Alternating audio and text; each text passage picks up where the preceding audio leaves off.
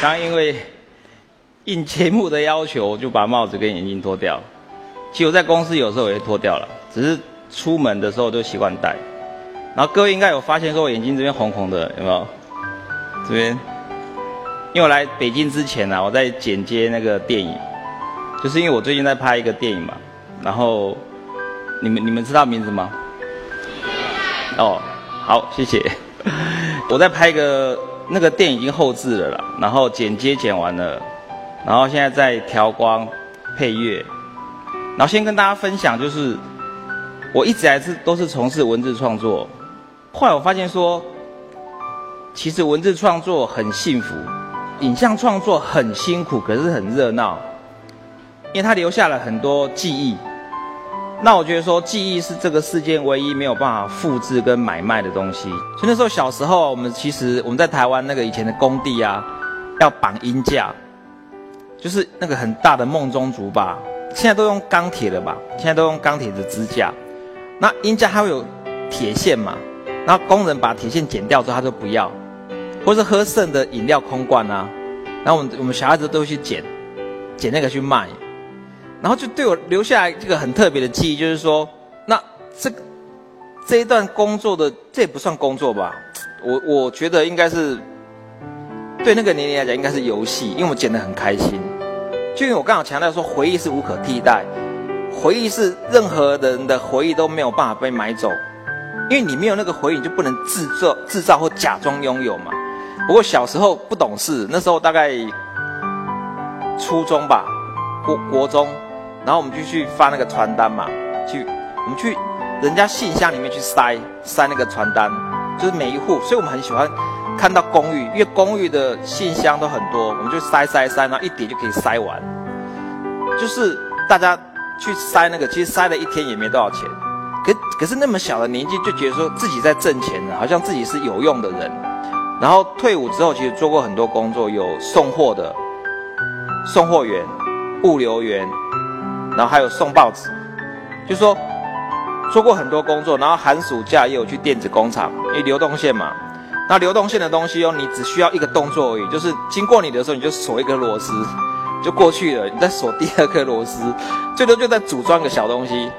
就工作经验很丰富，那我觉得这段记忆是有意义的，因为我做过很多工作，所以我可以体会别人的辛苦，我可以设身处地去替别人着想。我的人生不是只有一条轨道。如果你的家庭太优渥，你的人生只有一条轨道，你没有看过别的阶层的人生是怎么过的。那你就比较不会去珍惜跟替别人着想。你从你从头你没有做过别的工作啊，你就觉得人生就是这样子啊，读好学校，考好成绩，进好工作，进大公司，然后往上争取比较好的职位。那因为别的领域的工作你都没做过，别的领域的辛苦挫折你都没有尝试过，你就不会较有同理心或认同感，或去替别人着想。当有做过太多工作，有开车送货的，有报纸的，然后小时候有捡过那种空罐呐，然后去当杆地背球，很多工作，然后一直到来台北发展，那对来讲是一个世界，一个新的世界的，所以我任何做任何事情我都不会觉得辛苦，因为我以前待过是是什么样的环境，我只要在坐在电脑里面想个想法 idea，然后把这个想法很漂亮、很精准用文字呈现。赋予它个意义，可能一个青花瓷、菊花台、东风破或烟花易冷，那你你还有什么写不出来的借口呢？你还有什么瓶颈呢？你还有什么辛苦可言？现在的挫折根本就不是挫折，现在的挫折只是没有进度而已，怎么能说是挫折？你去工作的时候，你也不要挑，你一定做得好，或一定是学校所学，也不要，你先挑有工作做。那有工作做之后，你会知道说，哇，这个不是我专长的工作，不是我兴趣的工作，居然做出来这么的辛苦，那我就一定要更努力去做我能做的工作，而且是我有兴趣做得好的工作，你就会这样子想。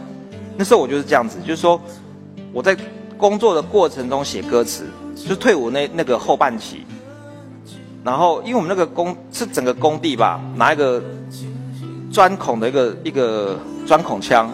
那时候我就打边打然后边写歌词，不过那时候写的歌词后来我也觉得不好，可是起码是练习啦。那时候我就很清楚说啊，我想要从事的是创作、影像创作或文字创作。可是我做的是不同的工作，可是我一样继续做，因为我觉得工作就是可以照顾自己的一个付出，起码你不用跟家里拿钱。可是这中间的挫折过程打击，每个人都当做是理所当然，因为你是想把你的兴趣转成职业，那那你应该是开心的，因为你是自己选择这条路的，你有选择权。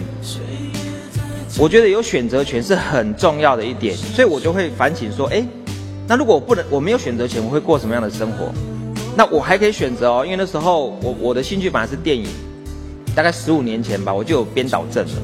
只是说台湾的电影市场很小，我想说除了影像创作，还有什么创作啊？文字创作，因为影像创作跟文字创作都是在说故事，差别在你用文字说故事，你用影像去说故事而已。那我就想，好吧，那我就试着投稿。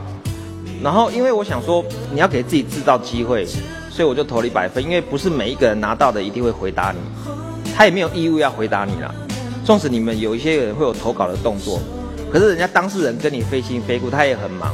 他他为什么一定要单独处理你的或重视你的投稿呢？这其实没有道理的。所以我就想说，那我就投一百份。可能一百份里面。总机小总机可能唱片公司都有总机嘛，总机可能就过滤掉五十份了，然后另外的五十份，制作人的助理跟宣传，艺人的宣传又挡掉二十五份了，然后剩下的二十五份会四分之一应该会到制作人跟歌手手上，因为是我寄出一百份，然后这一这二十五份我纵使拿到，我也没有时间看啊，然后这也不是亲戚的小孩子或是谁托我看，我也没有义务一定要看。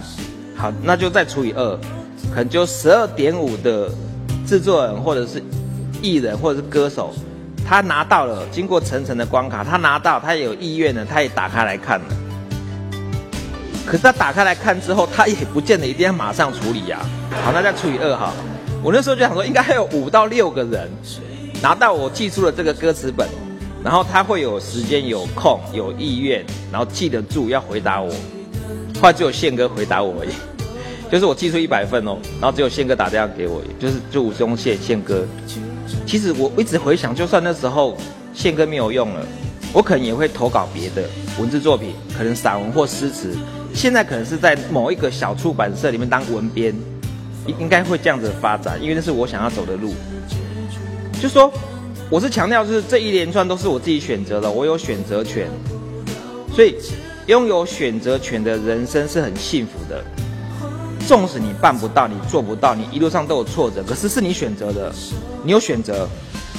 那可能跟在座的分享就是说，你你吃的苦越多，你的视野会越宽，你人生的故事会很丰富。